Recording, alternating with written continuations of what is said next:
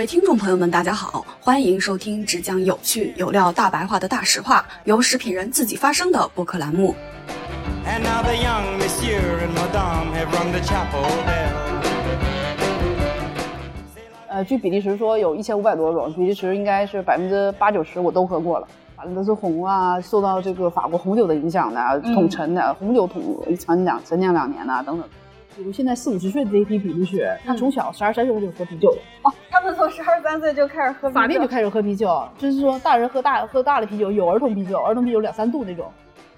社交是很重要的一个属性，对于啤酒来说，它、哦它的社交属性可能跟我们中国白对待白酒的社交属性是差不多的啊，嗯就是交朋友交朋友啊。你不要走向太高端化，我觉得啤酒本来就是当初就是为了平民大众的饮料哎。对，哦，啤酒也有陈酿的，然后啤酒现在陈酿非这种这种玩法非常的非常的多样，对对。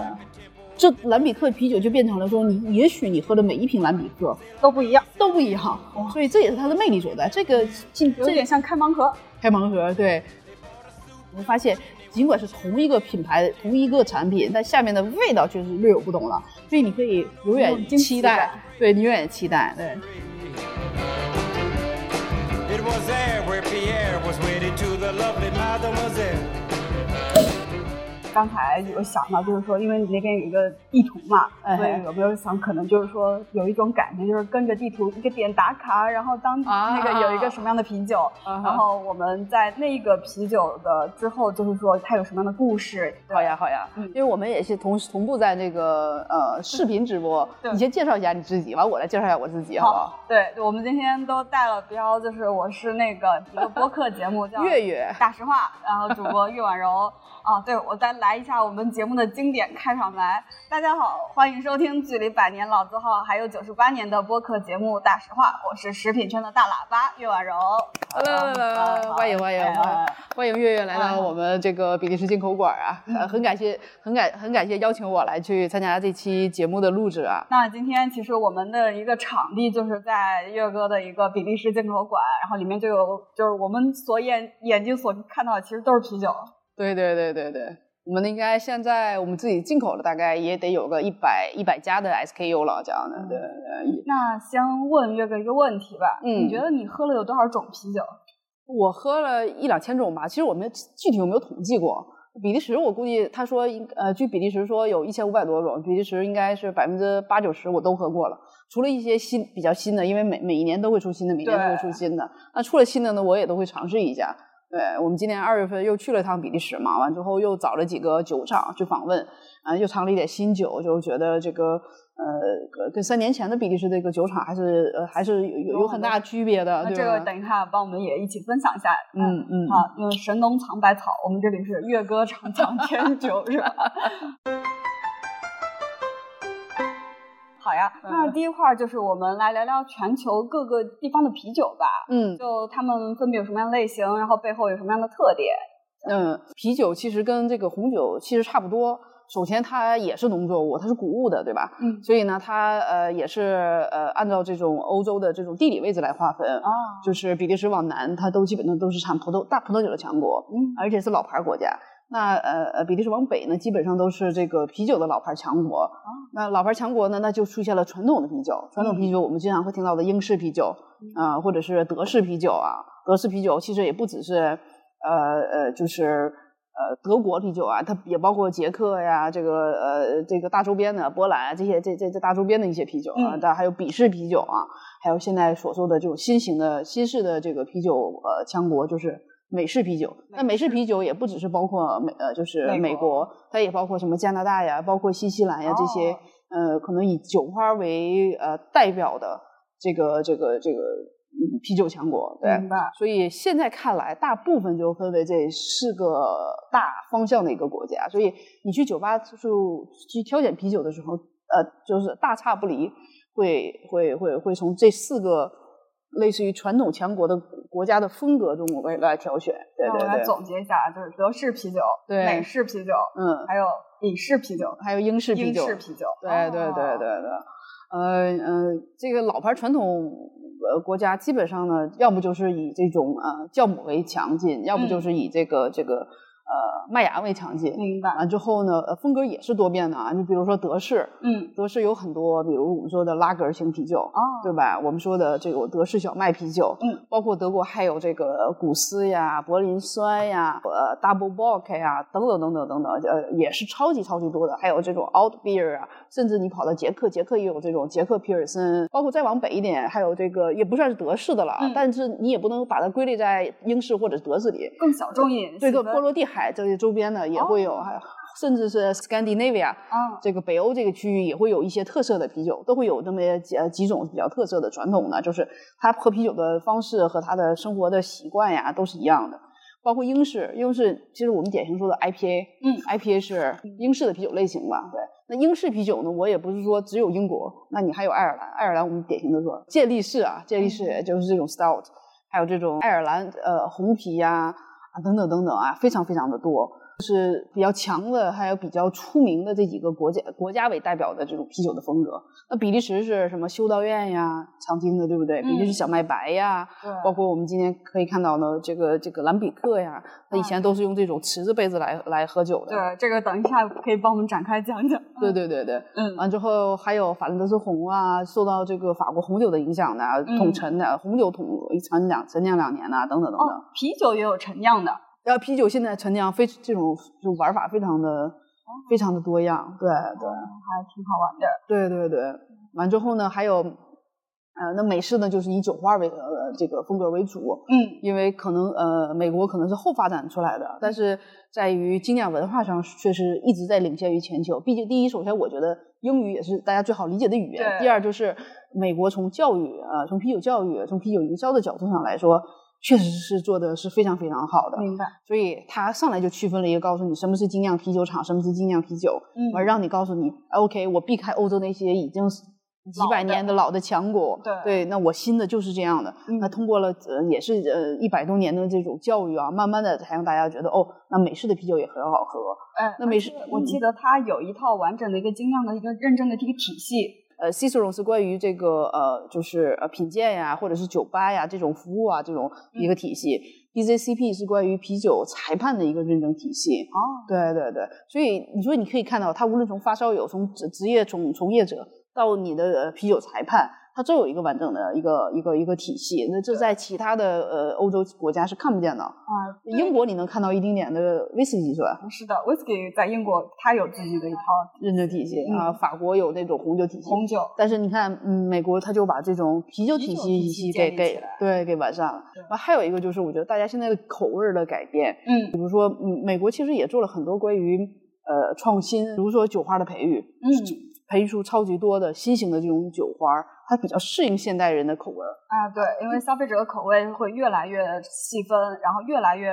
难以去 get 到他们的那个基点。对对嗯，所以我觉得精酿啤酒厂出现也会使这种消费者，就是呃，你刚才说的细分会有一个很大的一个一个一个区别，大家不再追随大厂，对吗？是，就是你来到这个店里面，发现就是你可以选择太多了，你不知道该怎么选了。哎呀，嗯，对，不像是以前就是我，就北京喝燕京啤酒，然后青岛喝喝青青岛，啤酒。对对对。现呃对现在就是一个呃路也发达了，对吧？大家到处都可以串，而且呢，就是呃贸易也发达了。你比如我们都都在做进口，对，就很方便，让大家就容易也喝到呃来自全球不同国家的啤酒。嗯嗯，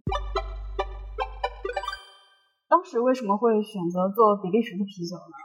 还还不是因为当初去了留学，然后在那边陷入了这个对、哎，对，这个我记得我在那个其他台听到过你的一期分享，就是你讲你自己之前在比利时读书的故事。嗯那就接下来就是进入我们的主菜了。今天我们主要聊的就是比利时的啤酒。最开始的想法就是说，我们结合着比利时的这样的一个地图，嗯然后聊聊每个不同的类型，然后它背后的一个故事。先帮我们要不讲讲比利时啤酒的特点？特点啊，好呀。比利时啤酒特点，其实你一进这个屋，你就能感到第一多样性，嗯，对，多样性特别的多，而且其实是风格是多变的。因为我我我我一直觉得说，在早很早很早之前就，呃呃，德式啤酒，因为它要求是必须按照啤酒纯净法来酿造，嗯它只有四种基础的原料：水、麦芽、酵母和酒花，它不允许使用任何其他的原料。嗯我们现在看来，比它其实变换的角度也是很多的，不同的麦芽呀，使用不同的酵母会产生不同的风味儿，对不对？嗯啊、你会使用大麦、小麦这种也会也会变，深烘、浅烘这也会变。那但是仍然它的变化的这个是是有限的，而且在可变的可选择的东西其实非常有限。而且德国啤酒厂又比较大，哦，对你如果一旦变换的话，这个都可能对于改变的其实比较多，其实它的创新是比较难的。它它当初的创新是比较难，但是嗯现在我相信各个国家都在走很都是卷，都是内卷。嗯那包括英国，英国呃传统那些也是越老的呃酒厂，它能存活下来，说明它酒厂会不断的变大。嗯那小酒厂可能就不断的消失在历史的长河当中。哦那当初比利时存在呢，就是其实你会发现有很，比如一会儿我们讲到的时候，他会发现哦，很多是从英格兰过来的移民，哦或或苏格兰过来的移民，所以他受到英国的啤酒的影响，而且他其实是是临着这个德国的，他挨挨着亚琛，嗯挨亚琛一丁点，他开车过去可能一个半小时到亚琛了。嗯所以呢，他也知道德国啤酒不变。那所以呢，我觉得他当初是最早的这种精酿的创新者。他怎么创新？他就是生生产不同风格的啤酒，包括我们看到现在说呃这个天然发酵的嗯蓝比克，包括水果啤酒。水果啤酒发展了发展了这么长时间，它用的所有的很多的原料都是那种比较好的这种呃供应链啊。就是你在国内喝水果啤酒和喝比利时的水果啤酒会略有不同啊。完之后呢，你看有修道院里，当初修道院里开始酿酒，也是从北法开始一个修道院里开始慢慢酿，嗯完扩大起来了。现在呃比利时的修道院又很出名，对吧？我们包括我们有那个世界第一修道院啤酒那个 W 十二，因为我觉得比利时啤酒有一个很特别的点，就在于它的周边和物料做的都好多。哇塞，好好看呀你！店里面很多旗子，对我店里有很多旗子啊，嗯，完有很多的这种你后边的这种牌匾，这种这种铁牌儿，对，还有这开种器，对，完这个你知道干什么的吗？这个是放这个哦，哎放杯垫儿的，放杯垫儿或菜单，哦，对对酷，对，还有很多的杯子，还超级多的物料。其实你你去比利时的话，你会发现物料更多。我们这还有这种超级大的这种这种杯子。展示一下，比我的头大。对对对，嗯，对，每种啤酒都有自己的杯子，完之后都都有自己的杯垫。对，我等一下，我晚点会把就是我们那个啤酒墙发在那个图片发在我们那个节目的 show notes 里面，大家可以去看。对，都有自己的杯垫。就是反正在比利时喝酒，嗯，我觉得挺有趣的一点就是这种仪式感比较强啊。你想大家去呃拿着这个不同的酒杯，完之后换着不同颜色的啤酒，对不同风格的啤酒，对。那我理解一下，就比如说我今天到比利时的一个小酒馆喝酒，然后我喝了三个牌子的不同的啤酒，他可能会给我用不同的杯子以及垫不同的杯垫儿。呃，不是可能，但杯垫儿我觉得不，现在不太可能了。以前肯定是在很早很早以前是这样的，那现在的是这样的，他比如给你这个，他把很多的杯垫儿放在这里，啊，你自他一定己选。你自己选，你一定会用杯垫儿。哦，就是，而且他给你上酒的时候，他一定给你会垫一个杯垫儿。就是如果说有这种呃呃 bartender 的话，给你上酒的话，嗯，但是呢，酒杯不可能是别的品牌，比如你用 Timmermans，它就是用 Timmermans；你用 C 利，它就是 C 利。永远不可能说我喝一杯喝一杯喝一杯呃 Timmermans，我给你用西利的酒杯，这是永远不可能出现在比利时。那为什么这个有两个杯子？那怎么怎么怎么区别？因为其实呃，他们自己酒厂也有不同的这个呃系列呃然后用系列，对你可能说有的酒就比较适合用高脚杯，那我们传统的呃蓝比克其实就使用这种比较厚的杯子，嗯，对，这个非常厚的杯子。这厚的杯子有什么作用呢？因为当初这种蓝比克酸啤，呃，就是那种特别特别酸嘛，哦呃，老贵兹它特别酸，特别酸呢，完之后呢，就把酒倒进去之后，就放一点那个呃红糖。反正就是红就是红糖，完拿了一个小的，有点像我们咖啡那个捣碎的，对，哦捣碎里，完之后喝。那现在我们已经发展出了一种风格，叫做法柔，就蓝比克法柔啊，就是这么喝。所以它这个杯子用的都是特别的厚实，你会发现不然这个就给砸碎了。对，呃这这个那个没有，那个高脚杯都比较适合高酒精度的啤酒，或者是更 elegant 的一丁点的啤酒来喝。你看，其实大部分的比利时啤酒都是高脚杯，对，呃，很少是是那什么。这一看就是非常传统的杯子，这是其实这是典型来喝这种呃呃 table beer 皮尔森的啤酒，但是它它二百五十毫升的啊，嗯，它这是它喝赛松，赛松也是五度，也是比较就是南部比利时南部。一瓶到一杯，一瓶到一杯，刚刚好的，对对对对对对对，这种杯子你看它都写的刻着二十五或三十三，啊，哎，对对对，就是为什么一定要有杯垫呢？一定有杯垫儿，是你防止，其实以两几方面嘛。我觉得你看我这个有水渍嘛，你防止这个对，而且嗯就会比较 elegant，就是会比较讲究吧，我觉得讲究讲究，对 对对。嗯，防止呃破坏桌面呀什么的吧，嗯，而且呢也也有这个那个也有一定的广告位的推广效果。就是广告位，我觉得营销营销作用杠杠的啊。甚至我觉得是不是有一些酒吧也有自己的杯垫儿？啊，对对，有些酒吧都有自己杯垫儿。我觉得现在，嗯，包括我们自己的，现在就是你去各个地方的酒吧都有自己的专属的杯子和杯垫儿。对对对。嗯，那其实我们杯垫儿和杯子讲完，那我们就开始跟着地图走。你刚才因为提到了修道院，也是很多人可能对比利时啤酒了解最最多的一个，或者第一个听到的认知比较高的。嗯那我们就从修道院啤酒开始聊。嗯，修道院啤酒好呀。好，呃，修道院啤酒，一六六四年开始，法国北部的一个修道院开始酿。嗯因为当初呃修道院不都是坐坐落在这个城镇的中心，就会都有一个修道院嘛。哦，对，完之后呢，主要就是用来这个让大家来呃呃，就是做礼拜呀，或者是给救济大家，因为都会会进行做慈善，嗯啊，或者是收一些一些富有的人钱，或者是愿意捐款的人钱这样的，所以他做出来都是在城镇中心。那他呃首先来说，他也要自给自足，嗯他不可能说我全部都依靠这个，所以他刚开始他就开始慢慢的酿酒。他有的修道院其实也会酿一些法呃红酒，但红酒的难度要比啤酒大得多得多。时间周期也会长。时间周期要长得多，而且工艺要刚开始更复杂一些。嗯你第一就是也要洁净水源，嗯，喝什么酒你都不，你无论做什么，你要喝洁净水源。他们不可能去很少去煮沸水嘛，对国外人也不喝这种沸水，对完，所以呢，慢慢开始做啤酒，完之后你你想，他是做面包，他也用谷物的，嗯，所以它其实是有这个原材料的，而且发酵面包和发酵啤酒其实是一个同类型的东西，嗯都是呃麦芽，麦芽之后对之后拿酵母来去发酵。那不同的是，啤酒可能多加了点啤酒花这样的，对吧？嗯那所以呢，哎、他就很方便去去去做这种啤酒。那他开始慢慢的在修道院里开始逐渐的酿酒，对。嗯那发展到后后来呢，就是有一个修道院有一个派流，他就这个是一个更勤劳的一个呃教派。嗯那他就是要求所有的东西呢，你要自给自足。发展之后呢，那个呃，在呃比利时就形成了一个主流的一个派系。嗯，那主流的派系到什么程度呢？这个西迈尔修道院、威斯特马勒修道院，嗯，它开始就在可能一九三几年开始就开始酿酿造新新型的类型的啤酒，就是这个 triple。就是三料啤酒，它加入了更多的这种呃麦芽，完之后呢做的平台式发酵，所以这啤酒就比较强劲，就达到了这个西迈尔三料应该达到九点五度，我印象当中啊，哦哎九点五九点五度非常高了。嗯所以你你在想到呃比利时啤酒的时候，你中你经常会想到高度数啤酒的啊。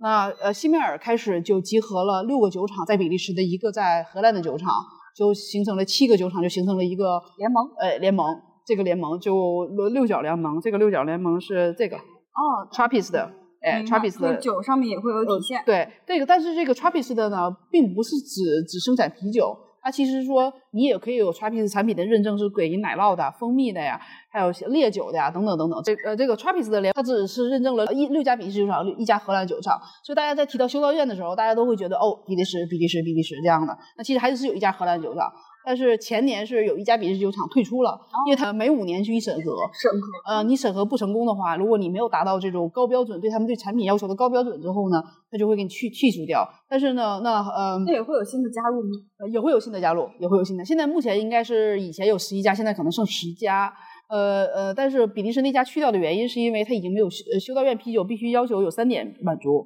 第一就是要有修修饰呃呃亲手或监督酿造，第二就是这个酒厂要坐落在修道院里头，哦，第三个就是它所有的收入不允许有有利润，它必须得所有的都要投入到公益里，呃，慈善呀，或者自己自身的修葺里。明白。那所以那家去掉的原因是因为它里面已经不是没有任何的修修饰了，嗯所以它啊那个阿 Shell 那个那家被去掉了。嗯那还有前去年是美国有一家修道院，其实也是一个比较新的修道院，二零一五年吧建立的吧。所以它这个修道院也它就不局限于比利时和荷兰，美国的修道院也可以。他只要是这个派系的，他愿意申请加入。但很可惜，美国那个停掉了，停掉的原因是因为他们自己觉得做啤酒并不是真正能维系他们的收入，所以他就很辛苦，你知道吗？嗯，是的。对这个，所以他就给停掉了。现在目前是奥地利有一家，啊、荷兰已经增加为两家，啊、嗯比利时是五家，呃，意大利有一家，完、之后英国有一家。对，现在法国和西班牙现在是他们算是有啤酒，但是呢，并不是完全的酒厂在修道院里，但是他们就比如在美在在比利时的呃智美去酿造的。啊，但是也是出产他们自己的啤酒，但并没有这种六角菱形的。所以呃，West Flinton 十二号一直是在这个这种啤酒排名里一直排名世界第一，但它其实是没有任何标的，是你进口是必须要我我开始以为这个标就感觉像一个就是半成品，对，但但是你在比利时喝的，今年我们回去的时候发现它已经加了个标，因为欧洲必须要求产品要加一丁点的标，嗯，但是这个之前是不允，它是就是没有任何的标，你只能到到到酒厂打电话预约，但是现在是可以线上预约，你拿你的一个车牌可以买二十四瓶，或者你让他们门口的那个就是咖啡来去点点，或者买点礼礼盒装，顶多顶多了。所以这个就是一直是号称这个世界第一啤酒的 Western Flinton 十二号，嗯罗斯福的是大家比较常见的啊，对，这也是修道院啤酒，对对对。啊对，那我们说完修道院啤酒，下一站我们往哪里？下一站，下一站，呃呃，比较有特色的，我觉得南部吧，南部可能赛松会多一点。嗯，南部赛松的风格是，呃呃，是他们在古代啊，农忙时期啊之后，呃，也是啊，这个在干完活儿下午四三四点之后时候呢，去喝的一种啤酒啊。嗯，完之后呢，也是跟他们的这个土地也是相关的啊。塞颂这个啤酒翻译起来叫季节也好啊，叫什么也好啊，基本上是冬天在酿嘛，夏天在喝，这个味道会接地气吧？我觉得接地气接地气这种就很有土地的感觉，对，土地土地的感觉，小麦带着泥土的芬芳，带着泥土的芬芳，对，大部分都是这样的类型，价格也比较平民。价格非常的平民，对他希望每个人都喝。对，但是也有现在比较发达发展的，就是我们这回去的就发现呢，比如说那个呃，比如说天门酒厂，它开始用赛松这种风格来去做过桶啊，做过红酒桶，完之后用野菌再去加第二次发酵，这样的，完之后就做的那种野菌酸赛松，或者就是酸赛松，或者是水果呃酸赛松什么的啊，那那这个价格就会稍略微高一高一些。嗯所以现在的风格你会发现，它有传统，呃从他们自己主打，他们家主打的产品，一八几几年就开始生产第一个赛呃第一瓶赛松，到现在配方也没有变过，而且都用的也都是用的这种液态的酵母啊，三十多年，快四十年了。一百多年好吗？一八几几年，一八哦，想错了。他已经酒厂已经传承了六代了。比利时有这种家族传承的酒厂，比利时大概今年刚新统计的数据是四百三十家酒厂，现在是去年有四百五十多家，现在已经四百三十，因为现在经济也不是很好啊，嗯在欧洲。嗯，呃，但是其中只有二十一家酒厂是有这种家族酒厂的标志，就是你是一代传一代的，完你要生产，大部分是比利时传统风格，大部分啊，你可以有双节风格，没问题。嗯，我们今天会喝一个就是西里酒厂的一个过这个过过红酒桶的一个过配红勃勃艮第配塞呃勃艮第波尔多的佩塞克红酒桶的一个一个酒，现在是在这个啤啤酒评分网站叫 Antap，嗯，评分是我们这系里是比较高的，超过了四分，而比利时啤酒很少过四分尖子生。除了很多的酸啤以外啊，嗯。对尖子生，对我们叫尖货，嗯。啊，但是它这个你可以体现出来说，它其实跟红酒是有类似的这种这种这种这种口感啊，对？嗯。啊，它是基酒是一个苏格兰黑，嗯苏格兰黑。那北部呢说荷兰语，说荷兰语呢，它其实包括我们的这个 Burgundy 的 Flanders 啊，它其实也出产了很多的法兰德斯红，也会有一些酸啤出来。啊，但是呢，它是用那种大的这种竖直的橡木桶，叫我们叫 folder，嗯 folder 就是你你你去去 Burgundy，它酿红酒的时候，它那种大的竖直的橡木桶那种，就是那种东西叫哦 folder。呃，它也是说在这个橡木桶里会，呃，第一次酿造的时候就在钢罐里酿造，酿造之后就放到这个红酒桶里，不是红陈陈酿，陈酿，嗯、十八到二十四个月，完酒开始逐渐的酸化，但酒在酸化的同时呢，它会有，呃，这个桶都是透气的，它桶上也会有不同的呃这个呃发酵的酵母，它会很缓慢很缓慢的使这个酒来发酵，但这个是个非常非常昂贵的一个一个发酵的方式，因为如果一旦真正的染菌，嗯天气不天气太热了，染菌有多余的细菌进去，你控制不了的话，因为你肯定控制不了的这一。批就完了。它不像是那个红酒桶那种啊，只有嗯二百二十五个 hectoliter，很小，它我估计是十倍不止。所以你这一个桶坏了的话，它这个两年的酒就白费了。两年两年。酒白干了，对我们曾经参观那种，嗯，法兰德斯红那种，就是它可能有二十个桶，大概就是，哎，这个是第一个月的，这是第二个月、第三个月，到最后二十四个月就慢慢开始出产。那他其实还是希望品质最后出彩如一，所以这就非常也非常考验酿酒师的水平了。对，嗯。完之后呢，中部呢是就是布鲁塞尔，嗯布鲁塞尔周边呢就是我们说的兰比克，就是这个哦自然发酵的。自然发酵。对，自然发酵，自然发酵呢，它就其实就是没有加任何的酵母在发酵的时候，所以是自然发酵，配的是这种盖子吗？还是只是这家这个品牌用这种盖子？哦，那倒不是，就这是个盖子就是刚才岳那个岳哥有介绍，就是它不像我们传统的啤酒盖儿是那种呃嘣儿打开的啊，对它是这种喷香槟盖儿香槟盖儿，对哎对对，香槟塞儿、香槟盖对，嗯，也也也不是，就比利时啤酒很很多，就是他就喜欢大瓶，我发现很多家的这种大瓶都是，对啊，他只要是大瓶，他就会喜欢这种。对，但说实话啊，从某种角度来说，可能这种盖儿就会保气儿一点儿。明白？对，嗯，对，但但蓝比克还好，它没有那么多的气泡，嗯对，还好一点啊。呃，但是我觉得一一是，呃，它受法国，因为法国红酒是大瓶的，嗯完之后受法国的影响比较大，对，法红酒是大瓶的，完之后香槟。的这种这种也对，也是大瓶的，所以呢，他觉得哎，啤酒我也生产点大瓶，对，但是但是它销量上来说，我相信它肯定没有小瓶的卖的快啊，嗯，那肯定在超市里都是一箱一箱的那么卖小瓶，三百三十毫升，三百三十毫。升，对对对。Table beer 可能更多的是呃二百五十毫升的，大部分都是三百三十毫升的。嗯，所以我们的杯子设计，你看不是二百二十百二十五毫升的，就是三百三十毫330还是毫升的。一个横线的意义就在于上面要倒出来泡沫，下面要倒出来酒，这大部分都是一样的一个意义。对对，呃，中部所以就是呃呃兰比克这个为呃为主的这种主风格的啊，主风格就是他在第一次酿酿酒的时候呢，他就没有加入酵母。今天我们二月份还去了 Timmermans，完之后公开做了一个呃直播，就是告诉大家说，呃如何去酿制蓝比克啊。它是一个开放式的一个槽，你煮沸完之后呢，呃，煮沸所有的麦芽汁之后，就放到这个槽里，嗯就很平，像个大的游泳池一样。完，它在那个房顶上，那房顶上都有，或者空气当中都是有这种呃发酵的菌类的。你发酵的菌类之后呢，它这个过一夜，这个但是每一每一个晚上的要求的温度要低于五度，否则如果温度一高，空气中也会有其他的细菌滋生，也会引引发它不同的这个呃发酵。所以呢，这兰比克啤酒就变成了说，你也许你喝的每一瓶兰比克都不一样，都不一样，所以这也是它的魅力所在。这个近这有点像开盲盒。开盲盒，对，所以这也是近几年来，我相信这个兰比克啤酒呃复苏呃，并且这个红的发紫的一个一个重要的原因。因为大家在追求产品多样性的时候，你会发现，尽管是同一个品牌、同一个产品，但下面的味道却是略有不同了。所以你可以永远期待，对你永远期待，对。所以大部分就是，嗯，就比利时啤酒，你看修道院、小白白，其实小麦白现在各个酒厂都有都有生产啊，都有生产，对。那你们现在在中国市场做的这些啤酒，就这几个地区其实都有做。对，我们全都我们都全部做了，对。那你们觉得就是中国，就是你们做起来，就是说中国市场最买单的是哪种类型？哎，现在来说，对于比利时，大家其实呃，对于消费者市场，还是一知半解，只知道修道院？呃，不是不是，消费者市场最大的是白啤，白比利时白啤，比较清淡。呃呃，畅饮清淡，而且呢，又跟普通的这个就是我们说的这个工业的啤酒又不太一样的味道，嗯对吧？所以你看各个家的白啤都卖的比较好。对，而且呢，你会发现国内有很多的这个大厂，它开始做这种比利时式的小麦白啤了。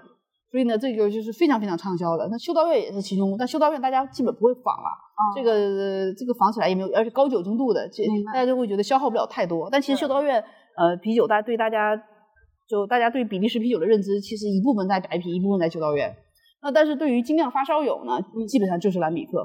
就是酸啤啊这种酸啤。那其他的风格呢，可能对他们来说会比较小众，或者是甚至没有听说过啊。主要是蓝比克，就是就是双料和三料，就是修道院料是。指什么东西？这料是指大部分来根据来来就是来说是指麦芽的倍数。对，当初你放了更多的倍数的麦芽，它就在修道西麦尔啊，西麦尔发明的双料和三料，就是在上面打了一个三个叉，哦，他就说这是 triple，这是三料。完之后呢，但是双料呢又有略有不同，它也不是说完全加了双倍的，它是把麦芽深烘了，所以你会发现，呃，金啤和三料它都是金色的，哦，双料和四料它都是深棕色的。那喝起来有什么样的差异？喝起来，呃，麦芽如果深烘了的话，它会带出来更多的，比如焦糖，哎，糖也有也也会有焦糖的，不也会有麦芽的那种苦苦味谷物的苦，谷物的苦，它跟酒花的苦是不太一样的，嗯，对吧？酒花是那种呃呃植物类型的苦，对，有点香气的，呃，对各方面吧，我觉得很很干涩的绿油油的这种苦，但是呢，谷物的苦是那种，比如说你烤过了这个爆米花还是这个麦芽那种有点像咖啡豆的咖啡的苦，对。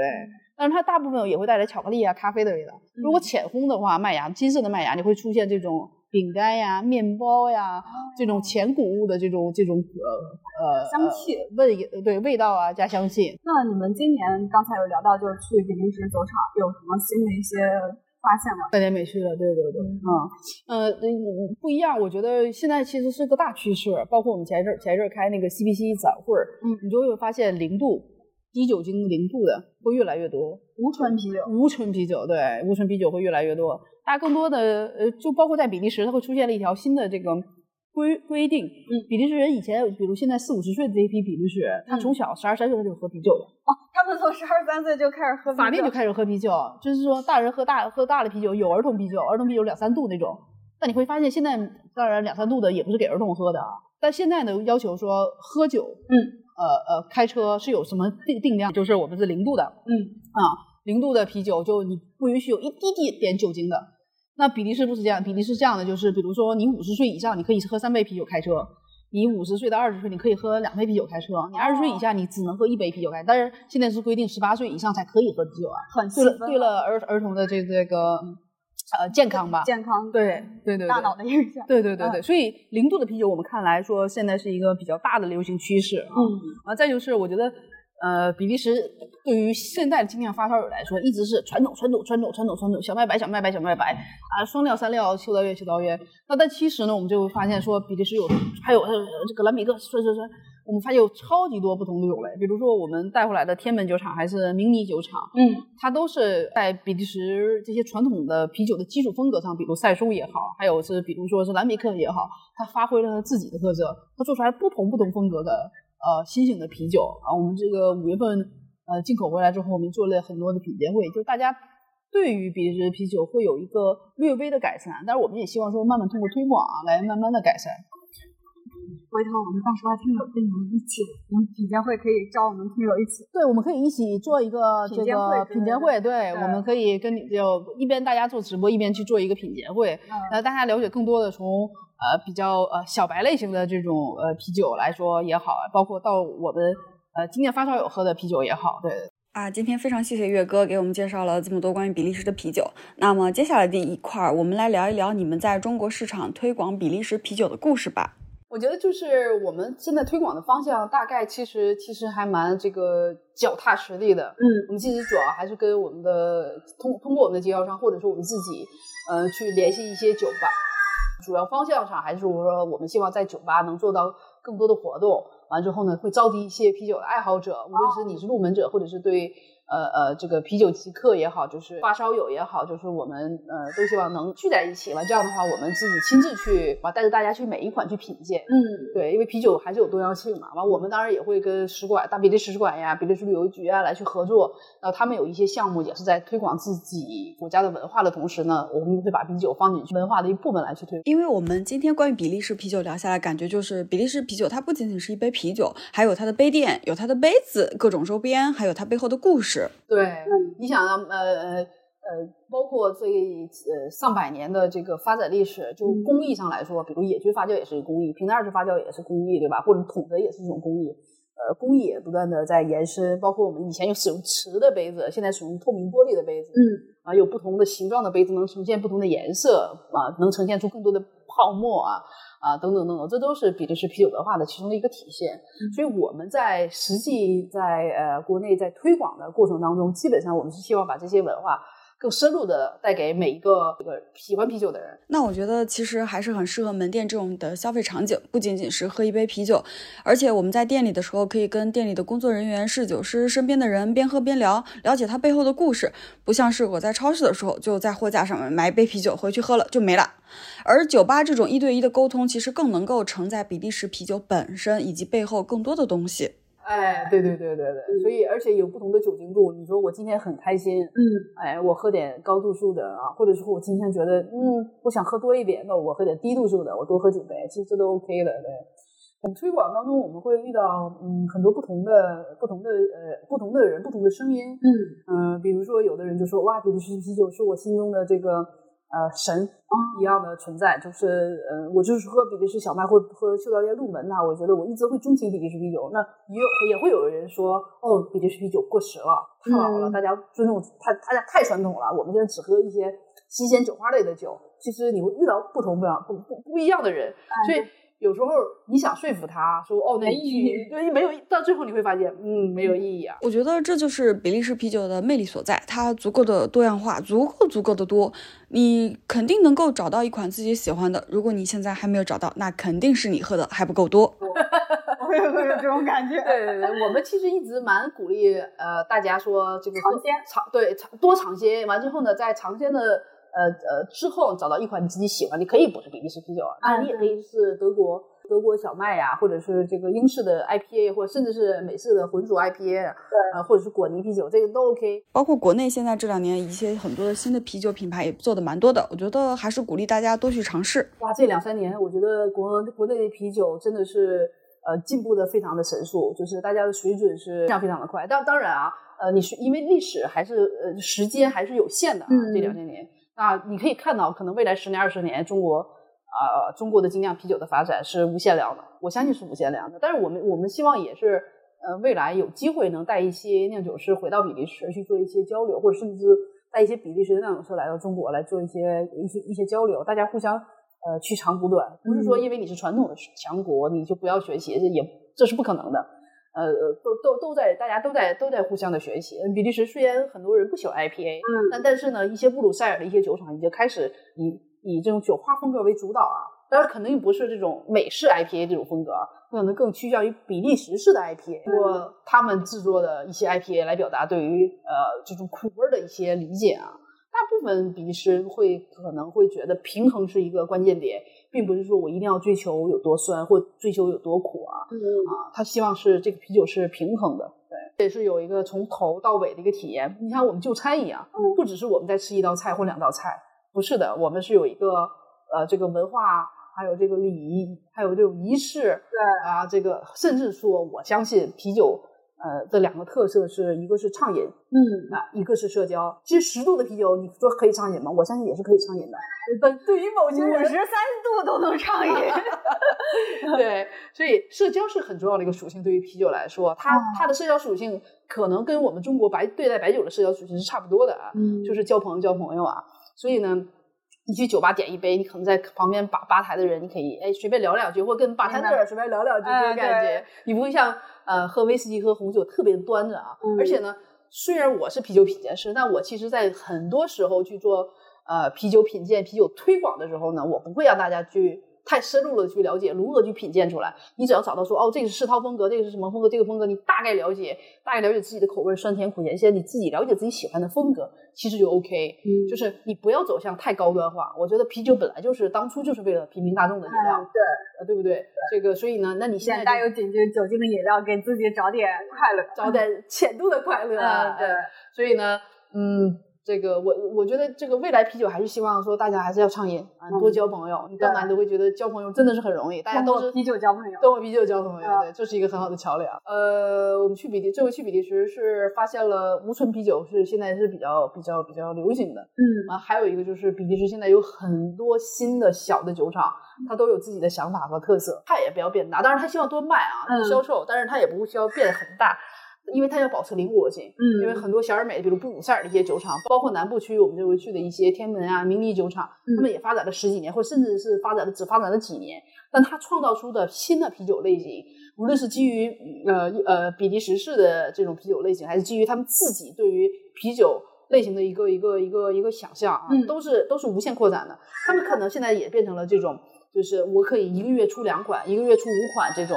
这种这种发展方式，而不是说我一直生产这一款。当然，我相信啊，这种酒厂未来会形成一种，它可以有一有一两个或者三四个旗舰产品以外，那其他的产品是不断变换的。对，不断的变化，不断的衔接，不断的去迭代，因为不管是品牌方也好，不管是消费者也好，都可以有一些更多的想象的空间。都可以像安红姐来适应现在，因因为你想，你去精酿酒吧，你你总是希望尝到不同的对对对，喜新厌旧的消费，者，喜新厌旧的消费者。但是呢，呃，我觉得经典还是会存在。分两步，对对对对对对。就嗯现在我自己到到酒吧喝，我如果我喝不动的话，我一定就会点个皮尔森。啊，就是经典永远会存在的啊，没问题。就是通过了可能百年的一个一个一个一个一个历练，你的经典永远会存在的。但是呢，不断的变换仍然是精酿啤酒的一个精髓。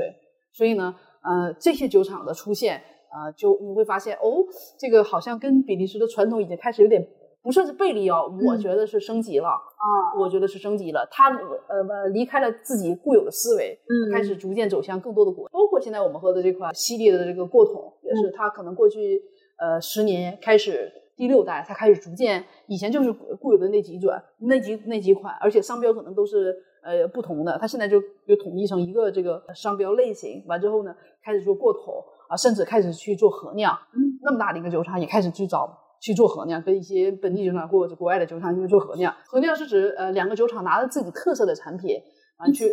一起做一个一款产品。对对对对啊，或者是说对两个人出一喝出一个酿酒师，完之后呢，呃呃研究出一个配方，完做一款产品，完这款产品就是联名款，联名款，哎，联名。反正我今天聊下来，感觉就是说，比利时的啤酒，比利时人特别喜欢，并且特别会跨界。啊、呃嗯，现在我觉得还好吧，在逐渐的开开，我觉得这个这点应该是美国人做的最好了。啊，对对对，美式美式啤酒做的都是都是蛮蛮蛮好的，蛮跨界蛮跨界的。那我相信，嗯，就前两天刚刚关了一个美国的第一个呃第一家精酿酒厂，这个也很可惜，就是并不是所有的精酿都可以按照大家呃想象的方式来生存，所以也大家可以多花一丢丢的钱来对支持呃自己喜爱的精酿酒厂，嗯这样的话酒厂也会注注意生存下去，支持多样性。市场也有选择。是，对对对对，我相信越来越多呃的人啊，不只是年轻人啊，这肯定不只是年轻人，会越来越多选去选择精酿啤酒。今天这期节目呢，录制是在约哥的店里，比利时啤酒馆。今天我们录边喝边录了很多产品。前面的录制提到的修道院红酒桶过桶，中部、南部的啤酒，其实我们都尝了一下。接下来就是我们的品酒环节，也是今天的彩蛋。我们都喝了哪些呢？会不会有一款也是你喜欢的呢？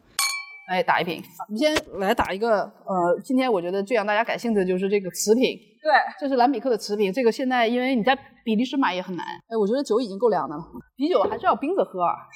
哦，还是有点声音啊还是刺儿 脆的，嗯，闻一闻这味道可以啊，小麦的这种，因为它小小对小麦很清爽。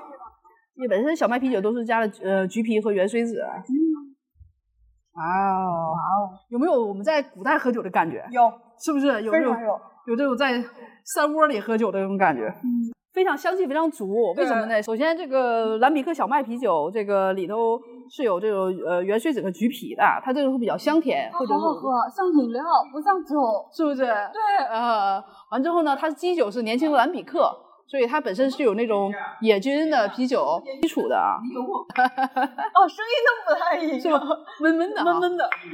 对，所以你会发现这个就是你会发现有仪式感了吗？对，是不是？就不只是我觉得不是一个酒，然后要配备杯子，然后配它的那个杯杯垫对非常有仪式感。对对对对，就大致把那个就是那个旗子，然后披在身上，我都有那种画面感了。马上就有这种画面感是吧？对哎，可以尝一尝，尝一尝。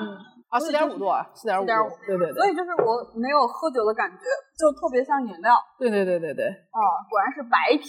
哎，对，小麦白啤自然浑浊的啊，嗯没有经过过滤的啊。对，是不是这种杯子喝起来就会很开心？关键这个声音太太太太有感觉了。是不是？嗯嗯，哎，反正我我因为有的时候那个啤酒碰撞那个声音会收进来，然后觉得那开口脆。开口脆啊，开口脆啊。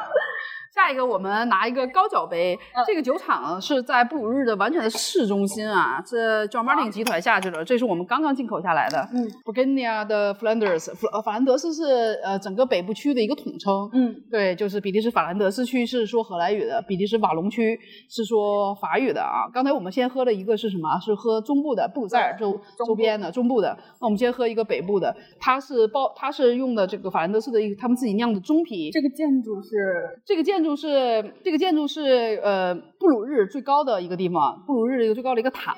那所以呢，他们这个呃酒厂最后有一个高处的地方，它一推开门儿，它这个窗口就是这个，哇啊，他就能看到这个啊，所以他把这个作为 logo 啊，这其实这就是它窗口能看到的样子。一七六五年建成，对，一七六五年，它就在建不在市中心，有机会可以去这个酒厂，不不算很大，但是你可以看到所有的酿酒的过程。那这个酒的特殊之处，它除了加入了呃，它除了使用了酿造的中皮以外呢，它又加入了刚才我们喝的这个 Timmermans 的兰比克 Young Lambic，所以它就是结合了两种发酵方式，一个是呃艾尔发酵，一个是野菌发酵，两种风格。两种风格。看任何什么，它跟中皮还有略有不同啊。中皮就会可能会更多的是这种焦糖或者是浅浅烘的麦芽这种这种感觉，嗯，但是这个啤酒会加入一点点的酸皮，所以你会你可以想象到它更呃 refreshing，它会更清爽一点点。嗯对应该中国人会比较喜欢这样的味道。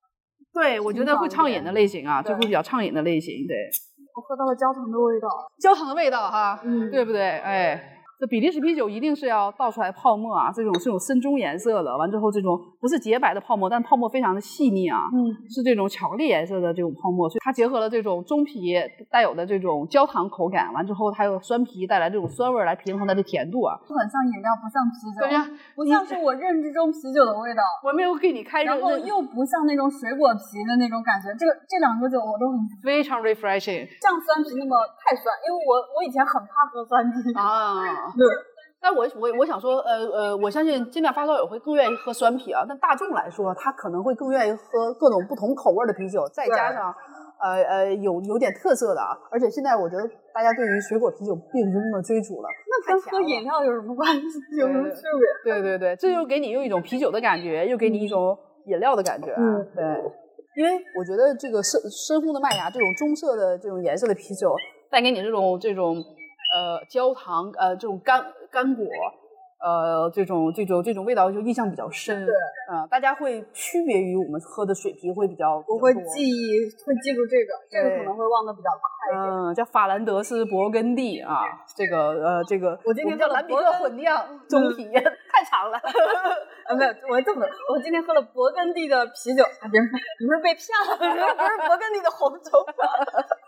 对对对对对对。那我们下一个我们要喝的是一个来自于南部了哦，啊，南南部呢，呃，我们说西利它也是家族这个酒厂，它已经传承了六代，嗯，呃，传承了六代，传承六代之后呢，他们呃做了一款叫 Scotch，是个苏格兰黑艾尔，苏格兰黑艾尔，它在那款苏格兰黑艾尔的基础上，过了这个波尔多的味最重的，对对对，过了这个呃佩赛克雷奥良的红酒桶里，对这个是我个人的口味也是从淡到从最淡对白皮完之后到中中皮，皮现在完之后现在所谓的黑皮过桶，对，嗯那两方面，一个是它属于南部传统的酒厂，嗯南部传统的风格，完再加上呢，它的过的是红酒桶，嗯就是呃这种法国的这种呃呃呃 barrel 这种红酒桶，所以你会发现它也不是一次性发酵。就是你可以看到它这个复杂度在里边，是的，它依虽然叫苏格兰黑，它依然也不是啊，碳化感还非常强，你看气泡感非常非常的强，是好重的口味，好苦，苦吗？这个应该不会苦的，对。但是呢，你会你会你能喝到这种葡萄葡萄这种对单宁的有涩感吗？点像红酒，有点像红酒，它十十度也接近了红酒，而且这个酒你想十度，葡萄酒才十三度、十四度，嗯，差不多。但是这个碳化感会绝对会加速你在你的酒精在血液里的这个传播的速度啊，所以喝这个酒你感觉上是上头快上头呜呜的快啊，对，所以它其实融合了啤酒的呃味道和和红酒的味道。你可以看到，其实泡沫是一直是持久的啊。泡沫也会起到了一个迅速保护啤酒被空气接触和迅速氧化的一个一个一个过程啊。这款是一个苏格兰黑艾尔过这个橡木桶啊，过这个佩赛克呃雷奥良橡木桶的一款酒啊，其实应该是红棕色的吧？对，跟刚才原来那个颜色还是不一样的。对，啊，你你到这个杯子里，你看我这个，你现在、哦你现在能看到，你现在知道，嗯你现在知道，差别比较大，哎，你现在知道为什么说不同的酒有不同，我们一定要一款酒，配不同的杯子。但是呢，这两款酒的颜色是不是不一样的？对的，因为当然也有玻璃折射率的问题啊。嗯，所以为什么比利时要推崇说你什么酒要用什么的杯什么样的酒配什么样的啊杯杯子？这样的话，你对于香气、颜色你有有不同的把握。但是这个酒其实更取决于这个颜色。嗯，那你拿这个酒喝的时候，倒起来不太一样。对对对对对，颜色马上就不一样了，是不是？嗯。你会发现，你看这个泡沫会一直持有的，嗯尽管可能上面留的很少，但是会有一层啊，这种。这个是一款啊，包括这个，你看我们第一杯倒的，现在那个包括我们第一杯倒的啊，很长时间了已经啊，它上面还我这不敢这抖舌头抖，它上面仍然会有一层这个浅浅的泡沫啊，嗯它会持续保护你的啤酒。Cheers！你不说你很难觉得它是它是它是啤啤酒酒，对你会觉得它是这种红酒红酒，因为啤酒是谷物为主导，但红酒是水果，对吧？是葡萄为为为导向，所以会发现这是两者的结合，而且它非常非常的，它在葡萄酒平衡桶里面待了多久？这个应该是待了九个月，九个月。九个月，哦对，它非常的平衡。其实你喝起来你也不会感受到太多的酒精度，但是呢，你一落到喉咙之后，你会发现你的热热劲儿就砰就上来了。对，感觉到了，等一下开始胡言乱语。这是明显你就可以真的是坐下来慢慢的喝一杯了，对不对？OK，那我们呃那个今天呃直播就到这儿。今今天直播就到这儿，这个南部的酒我们也尝了，中部酒我们也尝了，我们北北部的酒也尝了啊。嗯，OK，那我们这个谢谢月月，好，谢谢大家，拜拜拜拜拜拜拜拜。如果你喜欢大实话，欢迎订阅我们，也欢迎在苹果播客、喜马拉雅、网易云音乐等各大平台给大实话评分、转发大实话，让更多的朋友看到我们、听到我们。我是食品圈的大喇叭，也是食品行业的操心人岳婉柔。C'est oui ou bien c'est non. Hier tu me voulais.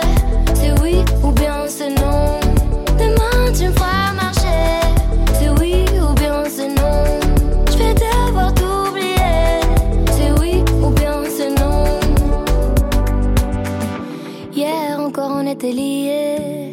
J'étais celle de tes rêves, celle qui comblait tes nuits, c'est la mariée. Faut dire que ce fut bref, ta nuit n'a duré qu'une seule soirée. Genre romantisme express, t'as pris le temps de venir mais pas de rester. Tu m'embrasses puis tu me laisses. Regarde comment je souris, regarde